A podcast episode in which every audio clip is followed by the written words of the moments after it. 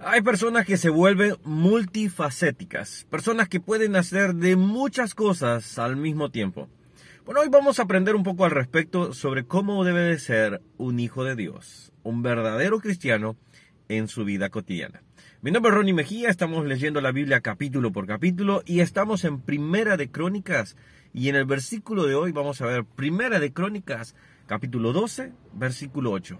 Bueno, antes de empezar, como siempre digo, estamos viendo los capítulos, vamos viendo este capítulo se habla sobre el ejército de David, cómo de diferentes lugares, cómo diferentes eh, tribus se iban adhiriendo al, al, ejército de David, hombres de diferentes eh, formato, vamos a decirlo así. Por ejemplo, empieza diciendo, estos son los, que vinieron a David en Ziklag. Dice, por ejemplo, versículo 2, estaban armados de arcos, usaban ambas manos para tirar piedras. El principal, Ayeser. Bueno, mi primo se llama José Ayeser, así que acá encuentro el, nombre de él, por ejemplo. Ya lo tenía marcado. Ismaías, eh, bueno, ya empieza a dar todo un listado de hombres y, y en los cuales se empezaban a enlistar en el ejército de David. Pero mira bien claramente lo que dice el versículo 8. También de los de Gad huyeron y fueron a David, al lugar fuerte en el desierto, hombres de guerra, muy valientes para pelear, diestros con escudo y paves. Sus rostros eran como rostros de leones y eran ligeros como las gacelas sobre las montañas. Y después sigue hablando de otro listado de más personas. Me llamó la atención este versículo y estudiándolo me encuentro con lo siguiente. Miren lo que vamos a aprender. Dice, al lugar fuerte del desierto, hombres de guerra muy valientes. Como hijos de Dios tenemos que ser muy valientes. Valientes en no solo en el aspecto de que tenemos miedo por circunstancias que nos rodean, por circunstancias que a veces enfrentamos en la vida, enfermedades, eh, situaciones en las cuales peligrosas, entonces, sino que también muy valientes para poder llevar el Evangelio a las personas que no lo conocen. Muchas veces tenemos temor que nos rechacen, muchas veces tenemos temor que las personas nos hagan a un costado, pero tenemos que tener la valentía para poder llevar el Evangelio de Dios. Nosotros tenemos que tener ese, ese coraje de decir, Señor, dame la valentía para predicar tu palabra. No me avergüenzo del Evangelio, porque es poder de, de Dios. Entonces, cuando tú ya buscas esto, una característica de un hijo de Dios es la valentía decirle al Señor, puedes ser un cobarde, pero en ti soy un valiente. Fíjate bien, dice, para pelear, diestros con escudo y paves. Bueno, el escudo sabemos qué es. El paves era un escudo que cubría todo el cuerpo, que llegaba hasta los pies. Entonces, cuando vemos esto, que nosotros Debemos, ellos eran diestros en los escudos. El escudo es para protegerse, obviamente, pero también se utilizaba para defenderse. Ahora, fíjate bien en esto. Nosotros debemos utilizar bien las herramientas de Dios, las herramientas que Dios nos da. ¿Cuál es la herramienta que Dios nos da para poder evangelizar?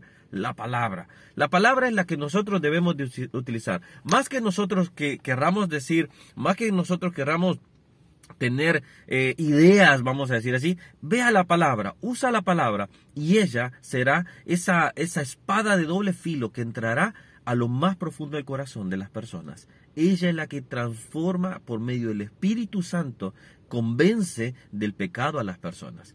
¿Por qué? Porque el Espíritu Santo la utiliza donde Él sabe que tiene que tocar. Fíjate bien, dice, y sus rostros eran como de león, rostros de leones. Un león normalmente está serio, un león está pasivo, pero cuando tiene que atacar, él actúa. Es valiente, es, es un, es, el león es, puede estar tranquilo, pero en un instante cambia totalmente la situación.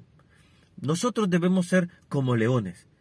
Debemos tener un semblante tranquilo. No significa que seamos serios, así nada más, no. Significa que nosotros sepamos que confiamos en Dios y en su fuerza. Que tengamos la confianza y la, fe en Él, que Él actuará por medio de nosotros. Pero cuando tengamos que actuar, que actuemos como un león, que seamos eh, agarridos de esa manera. Bien, y dice, y eran ligeros como las gacelas sobre las montañas. Debemos de ser dinámicos, debemos de movernos. Todas estas características un gran predicador las llegó a mencionar, Charles Spurgeon.